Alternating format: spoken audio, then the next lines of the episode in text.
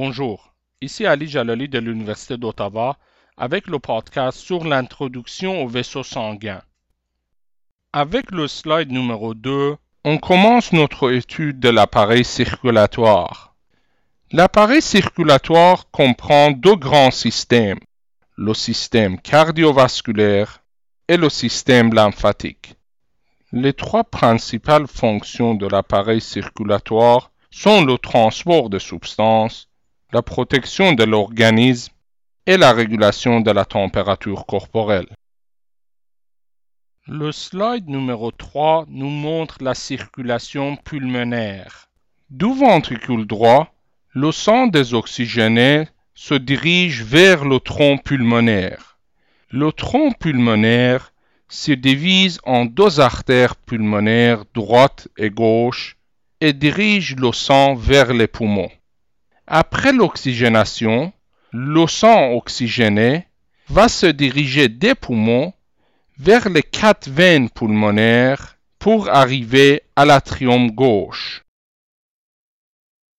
Le slide numéro 4 nous montre la circulation systémique. Le sang oxygéné va se verser du ventricule gauche dans l'aorte. De l'aorte, le sang se dirige dans les artères et puis les artérioles pour arriver au niveau des capillaires. Des capillaires, le sang désoxygéné va se diriger vers l'atrium droite en passant par les vénules et les veines. Comme on le voit sur le slide numéro 5 et 6, les vaisseaux sanguins sont divisés en deux systèmes, le système artériel et le système veineux. Notez bien que les artères donnent des branches et les veines reçoivent des tributaires. Comme on le voit sur le slide numéro 6, au niveau des membres, on trouve trois types de veines. Les veines profondes, les veines superficielles et les veines communicantes qui relie les veines superficielles aux veines profondes. Avec le slide numéro 7, on commence notre étude des vaisseaux sanguins de la partie supérieure du corps. Au niveau des artères, on y voit la crosse ou l'arc aortique. Elle donne trois branches. À droite, le tronc brachiocéphalique, qui se divise en artères carotides communes droite et artère sous-clavière droite. À gauche, on a l'artère carotide commune gauche et l'artère sous-clavière gauche. Pour les veines, on voit la veine cave supérieure. Elle est formée par l'union des deux veines brachiocéphaliques.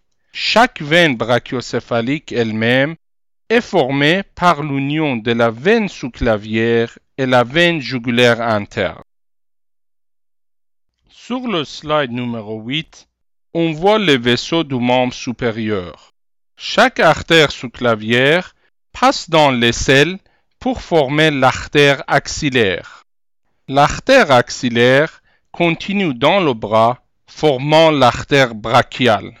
Au niveau de la fosse cubitale, devant le coude, chaque artère brachiale se divise en deux artères, l'artère radiale et l'artère ulnaire.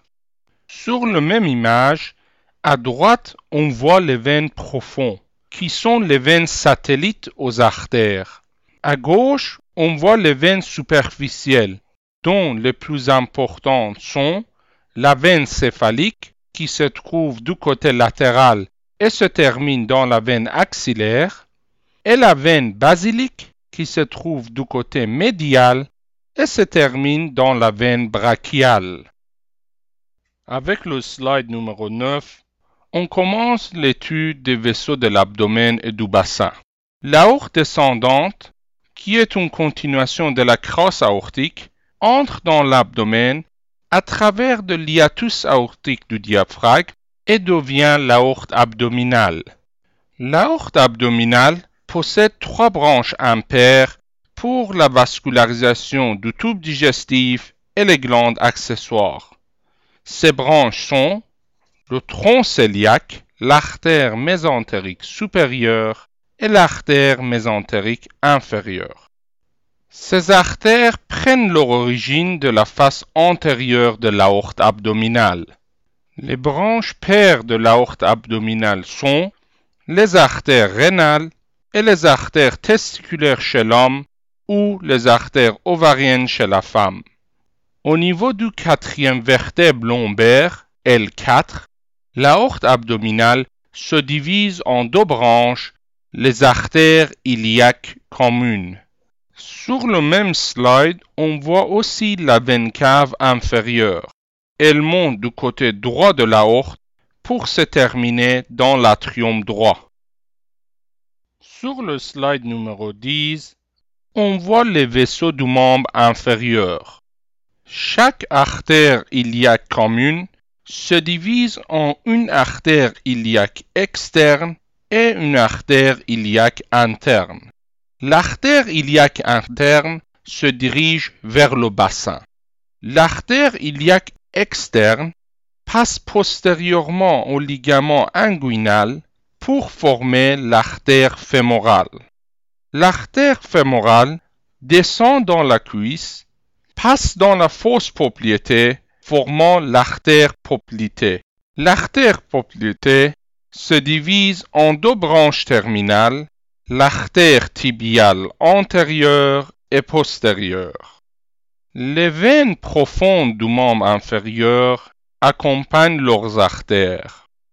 Les deux veines iliaques communes, formées par l'union des veines iliaques internes et externes, se fusionnent pour former la veine cave inférieure.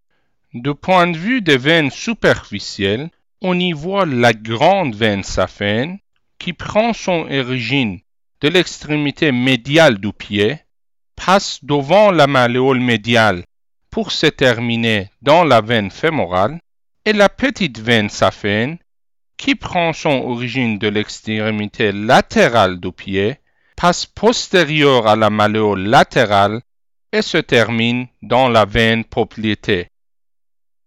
Le slide numéro 11 nous montre le drainage veineux de la moitié inférieure du corps. Ce drainage est effectué à travers deux systèmes, le système cave et le système hépatique porte. Le slide numéro 12 nous montre le système cave. La veine cave inférieure la plus grosse veine du corps. Elle draine le sang de la moitié inférieure du corps. Donc, elle draine directement le sang des membres inférieurs, des parois pelviennes et abdominales, des organes génitaux, de l'appareil urinaire et des glandes surrénales. Le slide numéro 13 nous montre le système hépatique porte. Le système porte comprend les veines qui drainent le sang des régions suivantes. L'appareil gastro-intestinal, la partie inférieure de l'œsophage, la rate, le pancréas et la vésicule biliaire. Le sang désoxygéné chargé de nutriments est transporté dans les trois grandes veines du système porte, la veine mésentérique supérieure, la veine mésentérique inférieure et la veine splénique. Le sang passe ensuite dans la veine porte et pénètre dans le foie. Après le métabolisme des nutriments au niveau des cellules hépatiques, le sang passe dans les veines hépatiques pour se drainer dans la veine cave inférieure. Ceci termine notre introduction au vaisseau sanguin.